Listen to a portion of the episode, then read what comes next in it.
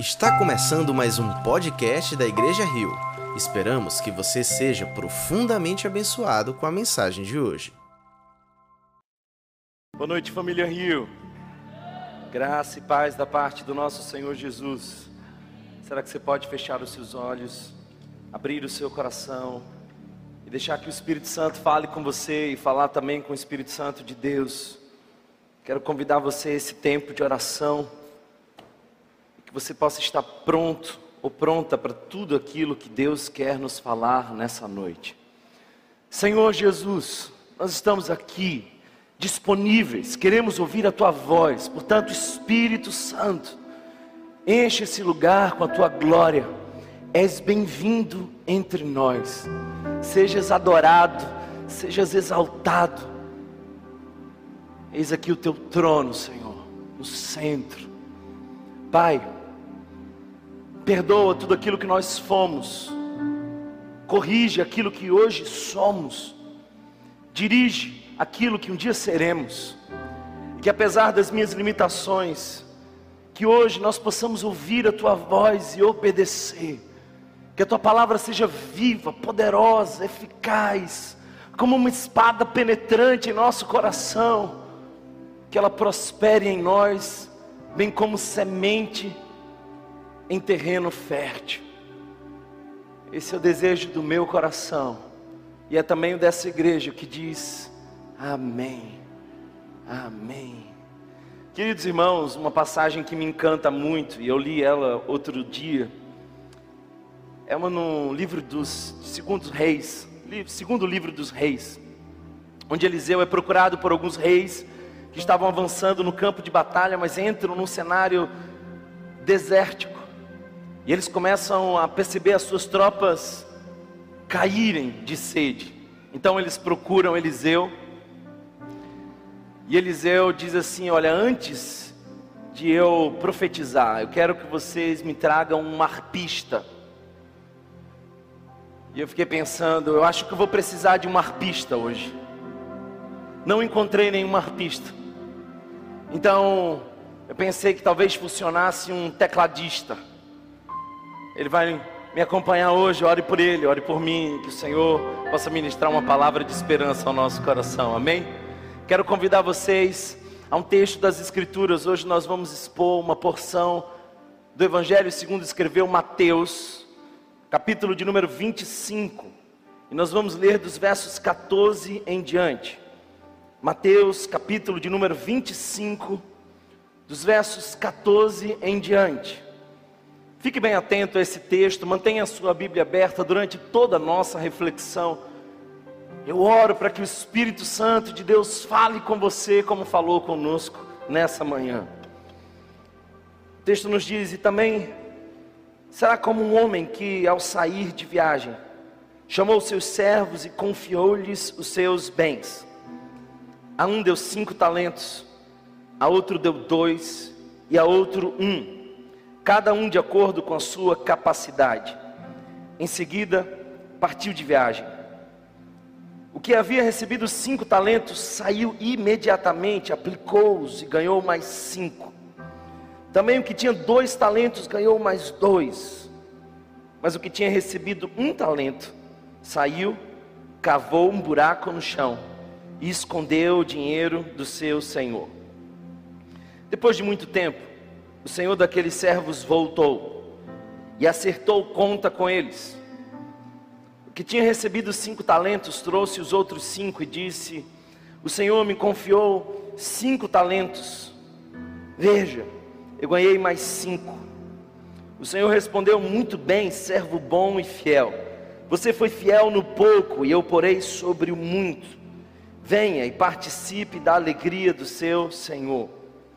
Veio também o que tinha recebido dois talentos e disse: O Senhor me confiou dois talentos. Veja, eu ganhei mais dois. O Senhor respondeu: Muito bem, servo bom e fiel. Você foi fiel no pouco, eu porei sobre o muito.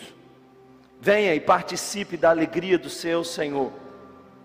Por fim veio o que tinha recebido um talento e disse: Eu sabia que o Senhor é um homem severo que colhe onde não plantou e junta onde não semeou. Por isso tive medo, saí e escondi o seu talento no chão. Veja, aqui está o que lhe pertence. O Senhor respondeu: servo mau e negligente. Você sabia que eu colho onde não plantei e junto onde não semeei. Então, você devia ter confiado meu dinheiro aos banqueiros, porque quando eu voltasse, o recebesse de volta com juros. Tirem o talento dele e entreguem-no ao que tem dez, pois o que tem, pois a quem tem mais será dado e terá em grande quantidade. Mas a quem não tem, até o que tem lhe será tirado. E lancem fora o servo inútil nas trevas, onde haverá choro e ranger de dentes. Palavra do Senhor. Amém. Sabe, gente, ontem eu recebi um casal lá em casa. E o filho deles tem 13 anos, estava lá com a gente. E o que me surpreendeu foi que esse menino de 13 anos já estava aplicando o seu dinheiro, a sua mesada na bolsa de valores. Entendia sobre rendimentos, estava preocupado com qual era o maior rendimento. Ele pensava bastante no futuro. Esses adolescentes fora da curva que envergonham os adultos que não conseguem administrar o seu próprio recurso. Eu fiquei pensando sobre isso e lembrei de uma parábola essa é uma parábola que fala sobre economia. Portanto, hoje eu vou falar sobre a economia de Deus. E eu quero que você olhe para essa parábola, porque ela é dividida em três partes. A primeira dessas partes é entre os versos 14 e 15.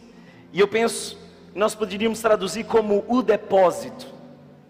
Foi feito um depósito aqui.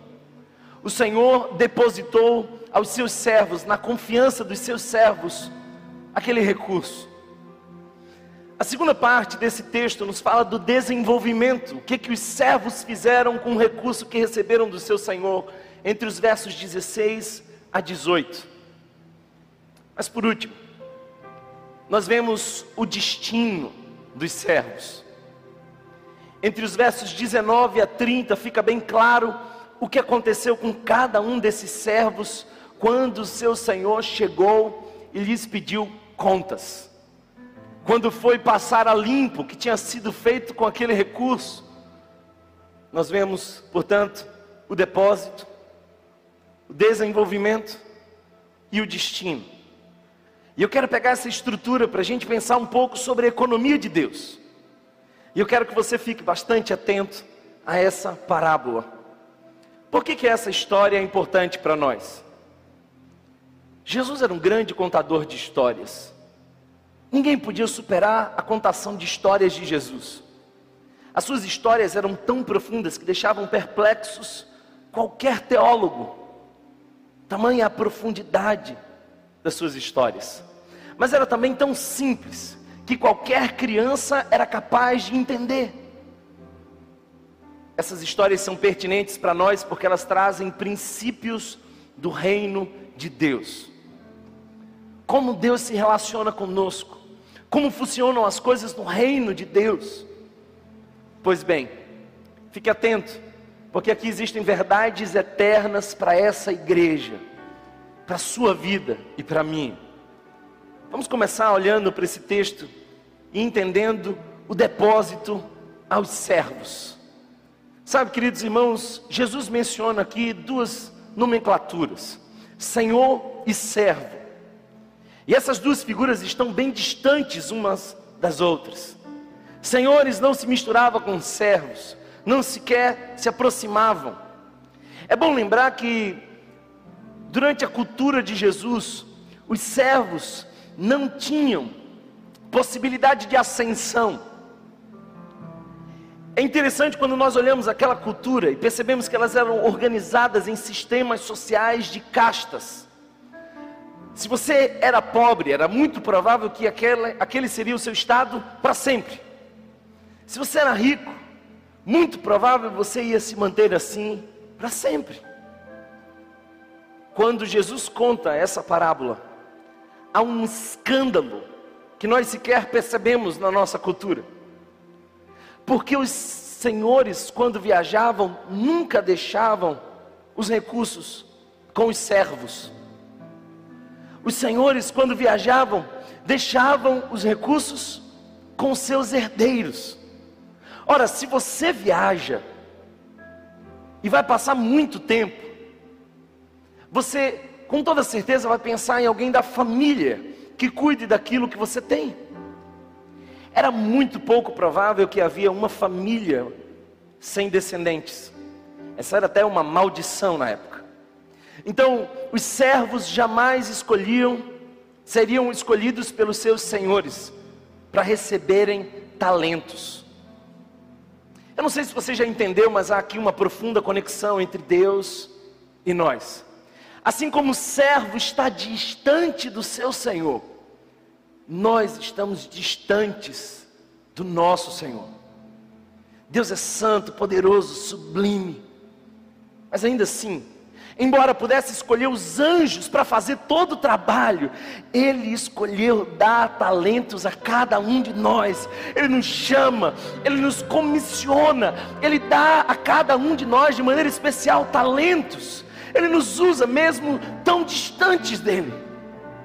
Naquela cultura, se você não tivesse herdeiro, você deixaria tudo que você tinha para os vizinhos cuidarem até que você volte. Se você mora em casa e vai fazer uma viagem, é bem provável que você peça ao vizinho para alimentar o seu cachorro, para dar uma olhada na casa. O que Jesus está dizendo é de que não foi o servo que conseguiu conquistar com seus esforços, foi o Senhor que veio, que desceu, que veio ao encontro dos servos, que escolheu os servos, que deu aos servos tudo aquilo que eles podiam administrar, isso é chocante. O escravo foi presenteado com as coisas do Senhor. Isso fala da nossa relação com Deus. Sabe, irmãos, o Mestre resolveu partilhar conosco a sua riqueza nós, como escravos, fomos presenteados. E que privilégio esse presente. Sabe, o que você é hoje é um presente de Deus. Eu falei no domingo passado que nós somos filhos. E a nossa identidade em Cristo é um presente de Deus. Mas o que você se torna pode ser um presente para Deus. Eu vou repetir isso. O que você é hoje é um presente de Deus. A sua vida só existe porque Deus te escolheu, Deus te ama, Deus te deu talentos, Deus te vocacionou. Mas o que você vai fazer com esses talentos pode ser um presente para a honra e glória do Senhor. Note que aqui há uma coisa interessante desse depósito não foi feito em três parcelas iguais. Parece que o Senhor deu a um servo cinco talentos, a outro dois talentos, e a um outro apenas um talento. Seria então o Senhor injusto? Porque ele distribuiu assim, de maneira diferente? Se os três eram servos, se você observar o texto, você vai ver no verso 15, que há aqui uma menção muito importante para entendermos o caráter de Deus. A um deu cinco talentos, a outro dois e a outro um, a cada um de acordo com a sua capacidade. Deus nos deu talentos de acordo com a nossa capacidade. Deus nunca te daria um talento que Ele saberia que você não era capaz de desenvolver. Se Deus te deu algum talento, e deu, Ele sabe que você tem potencial para desenvolver esse talento. Portanto, Deus espera que você desenvolva o talento que Ele deu. Deus não dá um presente que nós não possamos usar. Ele considera aquilo que nós suportamos. Eles não receberam a mesma quantia, é verdade. Mas o Senhor não foi injusto. Ele sabia o potencial de cada um e distribuiu de acordo com esse potencial, mas algo em comum eles têm. Os três receberam algo. E esse talento carrega consigo uma oportunidade. Cada talento que Deus dá para nós carrega uma oportunidade. Eu não sei, queridos irmãos, se você consegue perceber, mas Deus colocou talentos em seu caminho. Se você tem filhos, eles são talentos. Família, casamento, é um grande talento. Se você tem recursos, esse é um talento. Se você tem habilidades, são talentos. Se você tem dons espirituais, são talentos. Naquela época, um talento poderia significar até mais de seis anos de trabalho. Não era uma quantia pequena. Todos nós recebemos do nosso Senhor um talento. E temos uma oportunidade. Outro dia eu encontrei um amigo que já há muito tempo caminha com o Senhor Jesus. Perguntei para ele: escuta qual é o dom que o Espírito Santo te deu? O que, que Deus deu para você? E é lamentável que a resposta dessa pergunta é quase sempre a mesma para muitos crentes que já estão há muitos anos na igreja. Ainda não sei ainda não descobri. O Espírito Santo já ministrou dons, e cada um de nós temos um de muitos dons que Deus dá à igreja. Qual é o teu dom? Qual é o teu talento? Às vezes nós nem sequer estamos empenhados em conhecer aquilo que Deus tem nos dado. O Senhor fez depósitos aos servos. Mas eu quero ver com você agora nesse texto o que que os servos fizeram desse depósito. Como eles administraram esses talentos. Sabe, Deus nunca quis que você ficasse onde você está quando recebeu um talento. Se Deus deu um talento para você, com toda certeza, Ele queria que você o multiplicasse. Deus nunca entrega uma ferramenta, uma habilidade, um talento, um recurso, sem nenhuma pretensão, sem nenhuma expectativa. Não, Deus tem expectativas ao seu respeito. Você não pode passar a vida inteira estagnado na fé. Deus espera que você cresça, que você se torne uma pessoa madura, capaz de utilizar os seus talentos para a glória de Deus e para o serviço dos outros. E eu não considero talento aquilo que você usa para o seu próprio bem.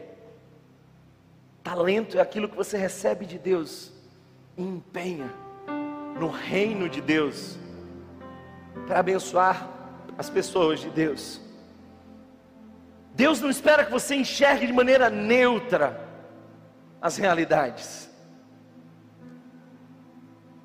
Quando Ele dá cinco talentos a um, esse servo diz: Eu sei de um jeito de multiplicar esses talentos.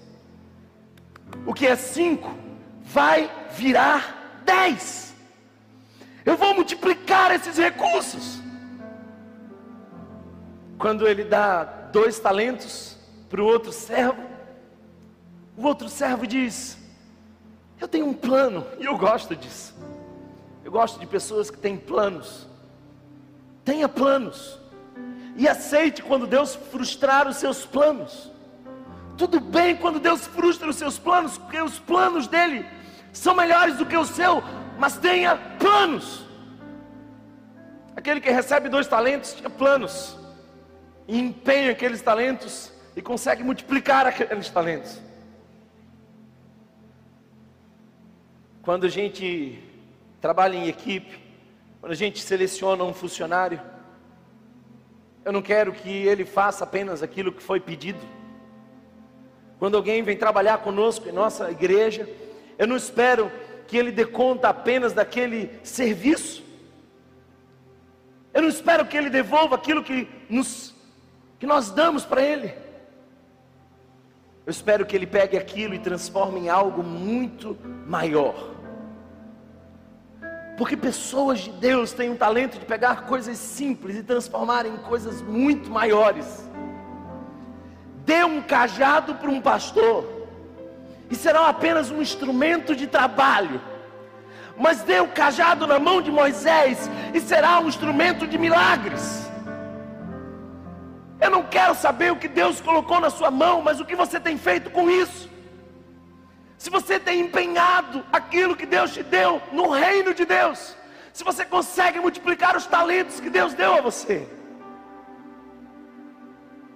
Cajado na mão de Moisés era milagres. Quando Deus te der algo, Ele quer mais do que Ele entregou. Seja frutífero.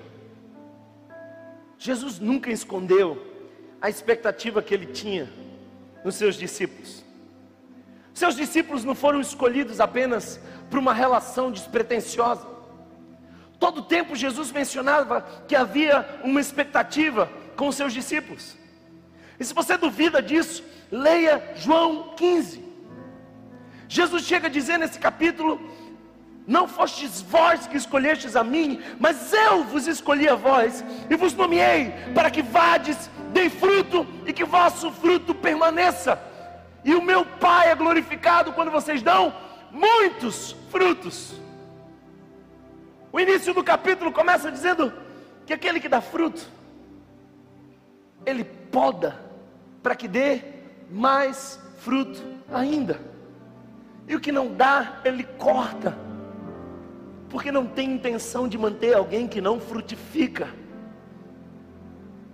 Eu não sei se isso alegra você ou ameaça você, mas no reino de Deus você foi chamado para frutificar. Você não foi chamado para ocupar um lugar qualquer no espaço de culto domingo à noite.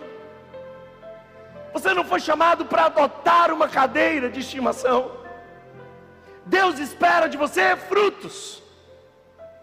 Deus espera de você um espírito de paternidade. Eu preciso explicar isso para vocês. No domingo passado, eu falei sobre o Deus Pai e quando nós somos filhos, quando nós somos filhos do Abba Pai. Foi uma benção. Mas deixa eu te dizer uma coisa. Eu já conheci algumas pessoas que não queriam ser pai. Mas eu nunca conheci um pai que não queira ser avô. Alguém está entendendo o que eu estou falando? Deus, se é pai, deseja ver os seus filhos frutificarem. E você não precisa ir longe ou fazer um curso complexo para entender essa dinâmica simples. Uma das características mais marcantes da paternidade e da maternidade é de que nós saímos radicalmente de nós mesmos em direção a uma criança. A paternidade é a forma mais radical de Deus de nos arrancar do centro de nós mesmos. Não tem como você ser pai, realmente pai, e manter-se olhando o seu umbigo. Eu lembro quando meu filho ainda era um bebê de colo, e nos primeiros dias de vida, a minha esposa ia amamentá-lo. E ele começava a beliscar e morder e ferir. Ela era sugada, cansada de uma noite não bem dormida. E sinceramente eu nem dizia para ela, mas ele não amava ela, ele amava o peito. Porque o filho, quanto mais imaturo, mais busca satisfação. Mas uma hora, Deus espera que a gente cresça. E não mais vire esses seres esquisitos que apenas pedem para Deus e esperam de Deus, mas também discípulos que estão dispostos a ofertar para Deus, a se sacrificar por Deus. É lindo perceber quando algumas pessoas se despertam na fé para essa realidade. Você sai de si mesmo e decide fazer o possível para servir ao próximo. Quanto tempo faz que você não ganha alguém para Jesus? Quanto tempo faz que você não abre mão do seu conforto pelo espírito de paternidade para gerar vida no outro? Eu sei que você é filho, mas Deus também quer imprimir em você um caráter de pai, disposto ao sacrifício para gerar vida a outro.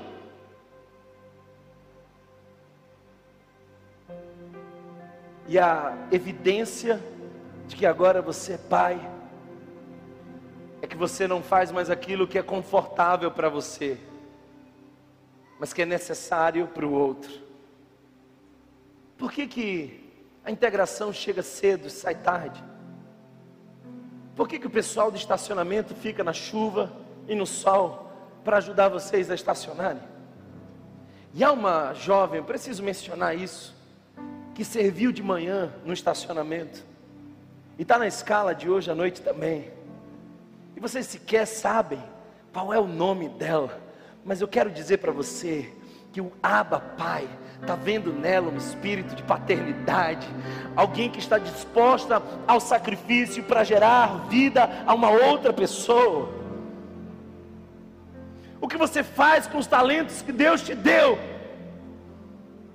O que você tem feito com aquilo que Deus tem colocado em suas mãos?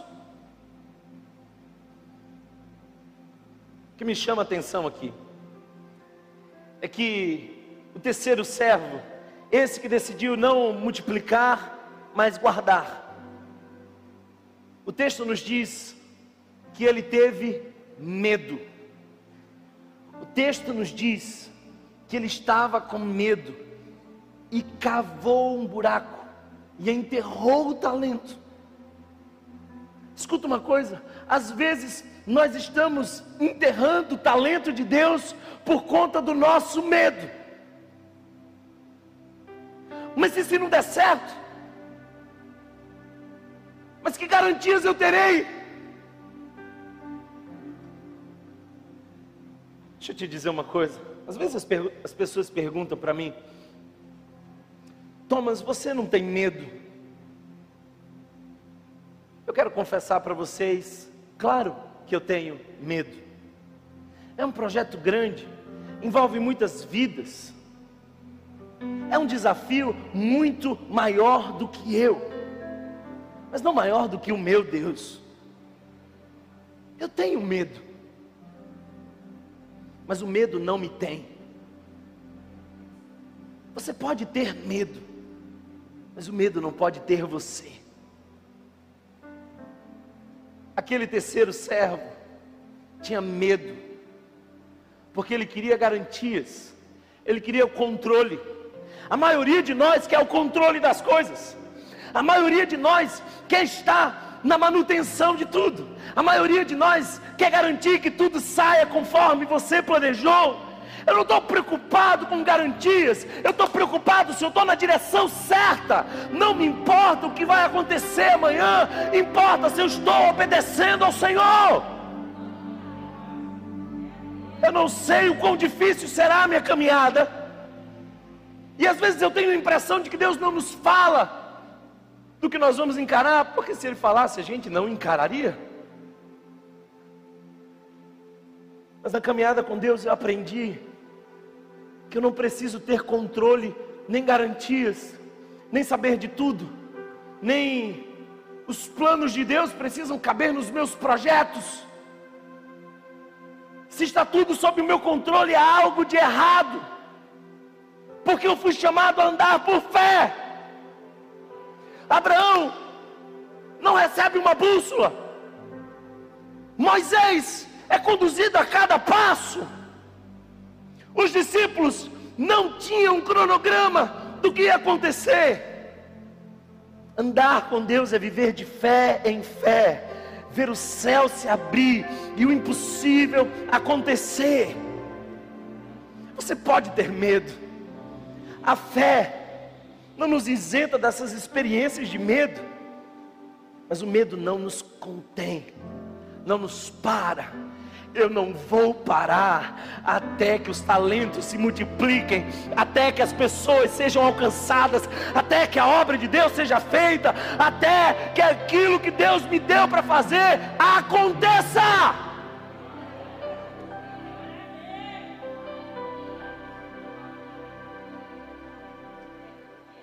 Hoje de manhã, olhando para esse texto, aprendi uma coisa. Quando a gente multiplica o medo, a gente enterra o talento. Mas é possível enterrar o medo e multiplicar o talento. Alguém recebe essa palavra aqui hoje? Alguém cheio do Espírito Santo e da ousadia que vem do alto, que possa dizer glória a Deus. enterra os seus medos e multiplica os talentos que Deus deu.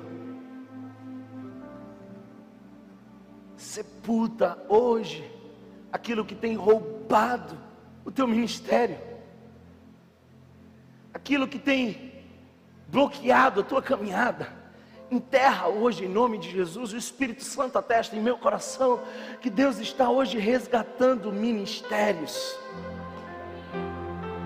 Não pare, não pare, até que aumente os talentos. Não pare até que a tua família seja restaurada.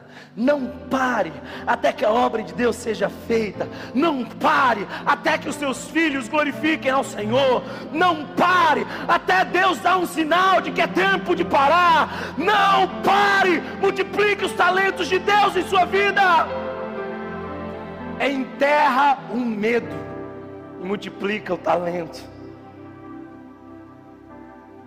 É necessário reverter o processo. É necessário enterrar o medo e multiplicar o talento. Às vezes as pessoas dizem que eu sou louco, e com toda razão. Se você fizer uma análise racional, não vai ver muito sentido na nossa caminhada. Mas há seis anos atrás, Deus me deu seis casais. Desde então, eu me comprometi em não parar de multiplicar aquilo que Deus colocou em minhas mãos. E ainda não parei. Uma pessoa me perguntou certa vez: como é que você pensa a sua aposentadoria? Eu falei para ela assim: eu não penso em aposentadoria. É claro, é óbvio que eu vou descansar um pouco mais, que eu vou reduzir a minha carga de trabalho para curtir os netos, isso é coisa da vida, mas pode ter certeza, eu não vou esperar a morte chegar como uma figura idosa, apática na frente de uma televisão, lutando contra uma depressão. Eu recebi uma ligação uma vez de um pastor, com mais de 80 anos. E ele disse: Olha, eu tenho filhos espirituais, e eu quero adotar você como um desses filhos, e eu quero orar pelo seu ministério, e me colocar à disposição caso você precise de alguma ajuda. Então chegou o tempo que eu precisava ouvir aquele velho pastor. Eu pego um avião, vou até São Paulo. E quando eu chego lá, eu encontro um senhor de saúde bastante debilitada. Ele já tinha feito vários procedimentos cirúrgicos no coração que batia por um milagre. Ele andava com um controle de acionamento de emergência para caso alguma coisa acontecesse, ele apertava ali. Ele não mais podia sair da sua casa, porque um pouco mais de movimento forçava o seu coração, ele colocava em risco. Mas ele não parou. Ele não parou. Quando esperavam que ele fosse aposentar, ele começou a escrever livros, pastorear pastores e proclamar a graça até o último dia de sua vida. Eu às vezes fico com umas ideias meio loucas assim. Às vezes as pessoas dizem, Pastor, você trabalha demais. Eu não sei se sou eu que trabalho demais, ou a igreja que trabalha de menos, mas o meu passatempo é planejar coisas no reino. Eu estava pensando esses dias, imagina se a gente pega as pessoas idosas, pessoas enfermas, se a gente pega os desempregados para a glória de Deus, e se a gente põe uma missão no coração deles, tira eles da alienação da televisão e põe eles na missão. Imagina se cada uma dessas pessoas idosas aprendesse a fazer ligações pastorais. Nós montaríamos o call center da graça. Nós pastorearíamos essa igreja com muito mais eficiência. Eu não sei quais são os talentos que Deus te deu, mas deixa eu te dizer uma coisa em nome de Jesus. Escuta o que o Espírito está dizendo. É tempo de despertar, é tempo de multiplicar aquilo que Deus te deu, é tempo de você sair de si mesmo e ir em direção à missão que Deus colocou em sua vida. Imagina, se um dia você empurra uma cadeira de roda de alguém que parece precisar de ajuda. E depois que você termina o trajeto, a pessoa se levanta da cadeira de roda, te agradece e sai andando. Você se sente lesado. Talvez a tua emoção fosse de raiva, porque você estava ajudando uma pessoa que na verdade podia andar. Às vezes eu tenho a sensação de que Deus sente isso quando olha para alguns de nós. Alguns de nós que continuam sentados nessas cadeiras, pedindo para Deus resolver os seus problemas, quando na verdade vocês poderiam estar de pé, servindo, adorando, ajudando a expandir o reino. Eu gosto quando a Bíblia diz que o reino de Deus é tomado por esforços, e os que se esforçam se apoderam dele. É tempo de você levantar da sua cadeira, porque enquanto você tem uma espiritualidade infantil, você quer ser satisfeito por Deus. Então você pede milagres, você pede intervenções. Deus existe para satisfazer você. E tudo bem quando você está na infância da fé, mas você precisa amadurecer. Você tem que parar de pensar em si mesmo. Tem muita gente que diz assim: Thomas, eu não estou muito satisfeito com a igreja, porque a igreja está crescendo muito. Não, não é o crescimento da igreja que te incomoda é que talvez você não mais receba aquela, aquela atenção que todo filho mimado quer ter. Se a igreja está crescendo, é porque Deus está mandando as pessoas. E se Deus está mandando pessoas, quem sabe o espírito de paternidade precisa ser ampliado e você tomar a decisão de cuidar alguém mais novo na fé. O que, que você está fazendo com os seus talentos? Enterre o seu medo, multiplique os seus talentos. É interessante que o Senhor daqueles servos dá dois diagnósticos. O primeiro deles é servo bom e fiel. Eu espero ouvir isso quando eu chegar na glória. Escuta uma coisa. No dia do teu funeral, não vão ler o teu currículo. Ninguém diante do caixão vai dizer: Eis aqui um pós-doc em Harvard. No dia do teu funeral, ninguém vai ler o inventário daquilo que você deixou para os herdeiros. Isso também não vai fazer nenhuma diferença. No dia do teu funeral, ao fechar os olhos aqui na terra, você vai abrir os olhos diante dos olhos que são como chamas de fogo, do Deus que tudo vê. E você que passou a vida inteira preocupada com o que dizem ao seu respeito, vai ouvir a única opinião que de fato durante a vida inteira realmente importava. A gente se desgasta demais, dando importância a opiniões que não são importantes. Não se preocupe com o que os outros acham de você, preocupe-se com o que Deus acha de você. Um dia, e no dia do teu funeral, eu espero que você ouça de Deus, servo bom e fiel. Servo bom e fiel.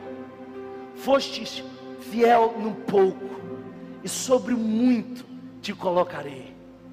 Entra no gozo do teu Senhor. Eu espero que esse seja o seu destino. Mas lamentavelmente alguns aqui vão ouvir outras palavras. Porque você não estava preocupado em fidelidade.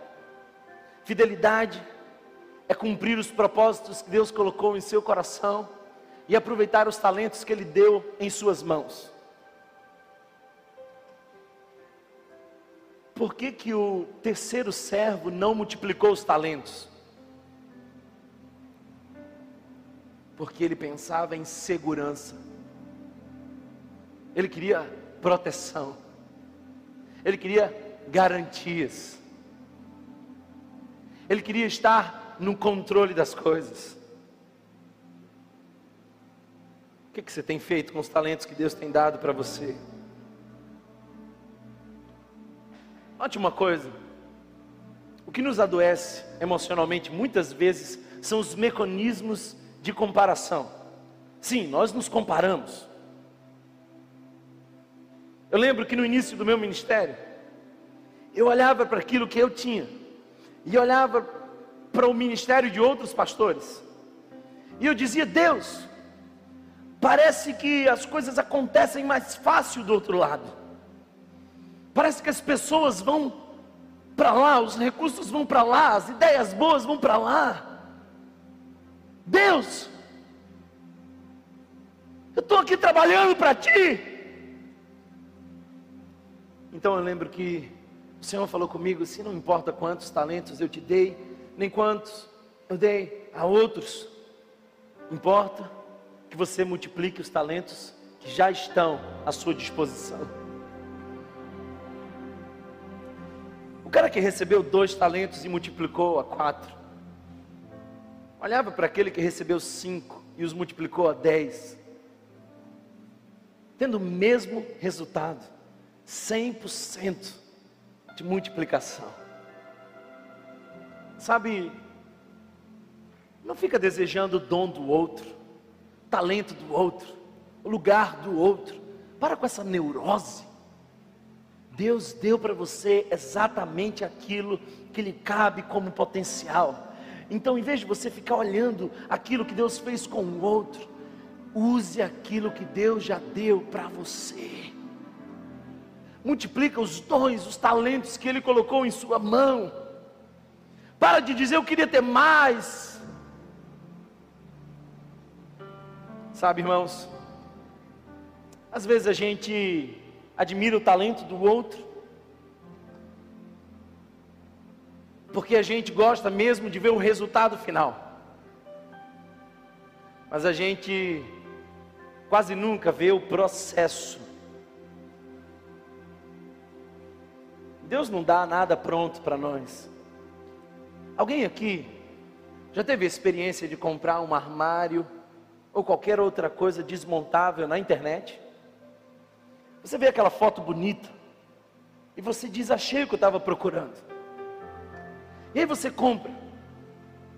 E aquilo que você comprou é um negócio gigante, mas chega numa caixa minúscula 815 peças para serem montadas. Um manual pequeno, que não diz quase nada, e uma missão. Está lá, tudo o que você precisa, mas você vai ter que trabalhar.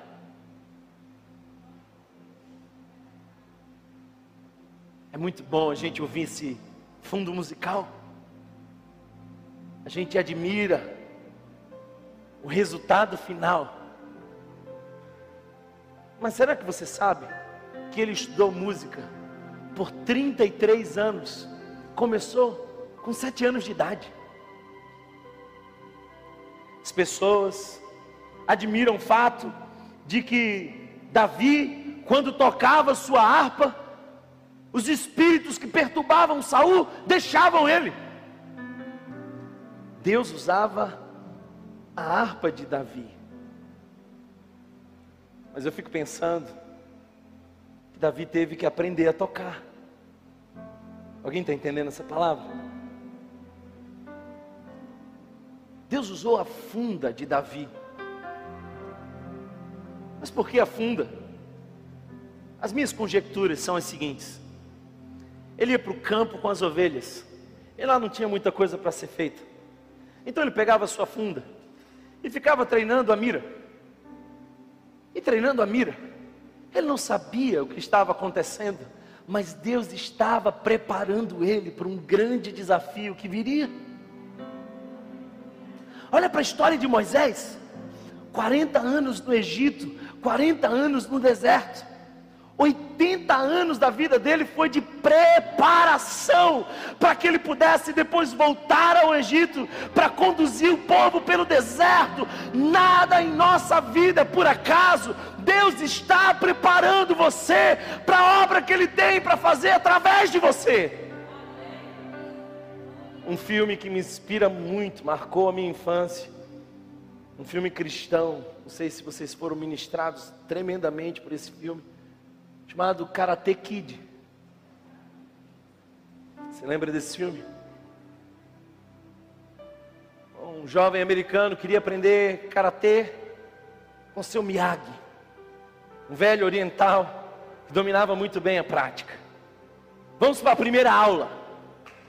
Então ele chegava para a primeira aula empolgado e seu Miyagi dizia: Hoje vai Daniel San vai pintar a cerca. Lá vai Daniel San pintando a cerca. Aí ele chegava na outra aula falando: talvez hoje a gente realmente comece o nosso treinamento. Aí seu Miyagi dizia para Daniel San: hoje Daniel encerrar carro. E lá vai Daniel encerrar carro. O fato é que quando chegou a hora, catar, estava pronto. Todos os movimentos foram aprendidos. Deus está preparando você, mas você ainda não percebeu isso.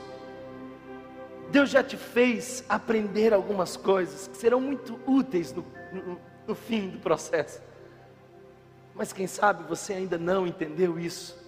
O que eu quero dizer para você é: não desista no meio do processo. Se Daniel tivesse desistido no meio do processo porque não entendia o processo, ele jamais teria lutado e sequer experimentado a vitória.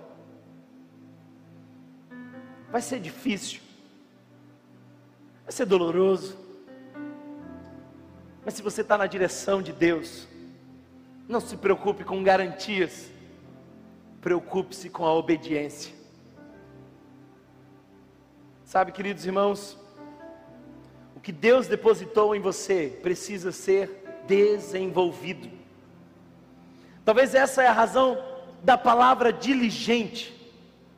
Jesus diz, aliás, o Senhor diz àqueles servos: servo bom e diligente. Todo mundo quer o benefício do dom, mas não quer o fardo da diligência. Quer o produto, mas não quer o preço. É tempo de desenvolver aquilo que Deus nos deu. Nós precisamos investir no processo. Às vezes as pessoas chegam aqui para mim e falam assim: Olha, pastor, eu tenho um chamado pastoral e eu me sinto vocacionado para pregar. Eu sinto que Deus me chama assim para ministrar a multidões. Aí eu falo: Que benção, sempre. Glória a Deus. Quando você quer começar? Aí a pessoa empolgada diz: a qualquer momento. Ótimo. A gente vai começar lavando banheiros. Não, pastor, você não entendeu. Eu fui chamado para ser conferencista. Eu quero pregar. Eu entendi. Começa lavando banheiros. Certa vez eu estava chegando na igreja e a frente da igreja estava muito suja. E eu pensei comigo: será possível que não tem nenhum irmão ou irmã nessa igreja que seja capaz de pegar uma vassoura e limpar a frente dessa igreja? Aí o Espírito Santo disse: limpa você. Eu falei, mas eu tenho algumas reuniões, eu tenho que preparar algumas coisas para você. Eu falei, mas Senhor, eu sou pastor da igreja. Aí o Espírito Santo me disse assim: se você é grande demais para varrer a frente da igreja, é pequeno demais para pastorear a igreja. Tem um monte de gente que depois dessa mensagem vai chegar com senso de protagonismo. Pastor, eu tive uma ideia de um ministério que eu quero implantar. Queridos irmãos, eu sei que talvez você tenha uma boa ideia, mas eu tenho uma outra ideia para você. Está faltando gente na integração. Está faltando gente no estacionamento. As escalas não estão fechando. Essa semana, uma pessoa muito querida falou assim: Olha, pastor, eu estou indo para uma outra igreja porque eu estou tendo dificuldade de colocar os meus filhos na geração Rio. Aí eu mandei uma mensagem para a irmã da geração. Eu disse, minha irmã, por que, que as crianças não estão na geração? Ela falou assim: simples, pastor. Não tem professor na geração. A gente está de domingo a domingo ensinando as crianças. Enquanto a gente tem essa mentalidade de consumo, a gente é filho mimado. Mas eu espero que Deus desperte você para pôr em movimento os talentos que Deus já ministrou, de modo que você seja a resposta da oração de alguém, de que alguém seja alcançado por Deus através do seu esforço e do seu sacrifício. Os discípulos estavam dispostos ao sacrifício para fazer a mensagem chegar a outros lugares. Sabe, queridos irmãos, é tempo de nós entregarmos ao Senhor o nosso melhor. 2 Timóteo, capítulo 1, verso 14 diz: Quanto ao bom depósito, guarde-o por meio do Espírito Santo que habita em nós. Deus depositou em nós, através do Espírito Santo, dons, talentos. Não desista, não pare, não abandone os projetos de Deus para com esse seu charminho. Aí você diz assim, mas Thomas, eu não estou conseguindo vir no domingo para servir ao Senhor. Deixa eu te falar uma coisa, você ainda tem essa mente pequena de que para servir ao Senhor você tem que vir no domingo e entrar em alguma escala de serviço no culto da igreja? Será que você ainda pensa assim? Você não entendeu? que a palavra diz: quer comais, bebais, ou façais qualquer outra coisa, faça para a glória de Deus. Lendo Martim Lutero, acerca da excelência, ele diz o seguinte: a empregada que varre sua casa está fazendo a vontade de Deus tanto quanto o monge que ora, não porque ela pode fazer o que o monge faz, mas porque Deus ama pisos limpos. O sapateiro cristão cumpre o seu dever cristão, não colocando cruzes nos sapatos, mas fazendo bons sapatos, vendendo a preço justo, porque Deus está interessado em bons artesãos. Antes de você professar a sua fé colocando um peixinho no seu carro, ou usando uma camisa de cruz, decida empenhar os seus talentos no reino de Deus e para a glória de Deus. Sabe quando é que você faz isso? É quando você chega em algum lugar e alguém olha para cima e diz: graças a Deus que ele chegou. O sinal de que os seus talentos são para a glória de Deus é quando você chega em algum lugar e alguém celebra e agradece a Deus pela sua presença. Dar glória a Deus, gritar é fácil. E eu gostaria que essa igreja fosse um pouco mais fervorosa nesse sentido. Posso ouvir um amém? Mas dar glória a Deus no sentido real da palavra é quando alguém olha para você e diz: Obrigado, Senhor. Essa pessoa que tu colocou no meu caminho tem feito toda a diferença na minha vida. E eu, eu não posso crer que isso foi por acaso. Foi tu quem estás usando ela para me abençoar.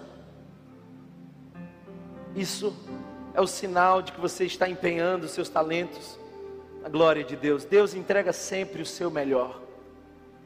Olha para a cruz do Calvário. O melhor de Deus Ele entregou por nós. Sabe, irmão? Acorda, eu te desafio. Acorda bem cedinho, quatro e meia da manhã. Olha para o céu. Veja tudo que Deus fez e depois dá uma nota para o trabalho de Deus. E me diga se Deus não é excelente naquilo que Ele dá para nós. Nós precisamos, queridos irmãos, entregar o nosso excelente para o Senhor. Quando o mestre chegou diante daquele servo que não tinha multiplicado os talentos, ele disse: Você devia ter colocado meu dinheiro com os banqueiros. Você parou de jogar, você é negligente, você desistiu no caminho. O mestre tem expectativas de que nós multipliquemos os nossos talentos. Agora, deixe-me fazer aqui uma uma consideração. Eu quero sair agora em defesa do terceiro servo que não multiplicou os talentos. Em nenhum momento da parábola, o Senhor disse que ele devia multiplicar os talentos. Em nenhum momento o servo disse: Olha, multiplique os talentos, quando eu voltar, eu quero os rendimentos. Ele apenas guardou o talento. Talvez não tivesse claro. É o instinto de todo discípulo multiplicar os talentos. É o que Jesus espera de nós. Jesus encontra dez leprosos e os manda ao templo. Vão e apresentem-se ao sacerdote. Mas no trajeto, esses, esses leprosos são curados e um deles volta. Então Jesus diz: aquele que voltou, onde está os outros nove? Jesus em nenhum momento disse que os outros nove deviam voltar. Não disse. Mas é o instinto do discípulo é a expectativa de Deus quanto a cada um de nós. Deus espera de nós que venhamos a multiplicar o talento. Deus não te sustentou para que você ficasse onde você está. Não pare de multiplicar o talento. Não pare até você ver a colheita até você ver o milagre, até você ver o resultado do seu esforço em vidas que são transformadas. Não pare, não desista, não permita que alguma coisa distraia você.